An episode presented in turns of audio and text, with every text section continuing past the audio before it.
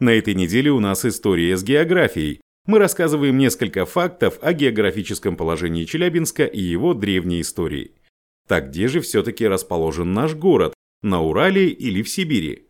На самом деле граница между Уралом и Сибирью проходит через центр Челябинска, в районе автодороги Меридиан, поэтому часть горожан могут считать себя уральцами, а часть – сибиряками. Эти и другие факты из истории, географии и современной жизни города вы найдете в издании «Вечерний Челябинск онлайн» по адресу в интернете вечерка.су.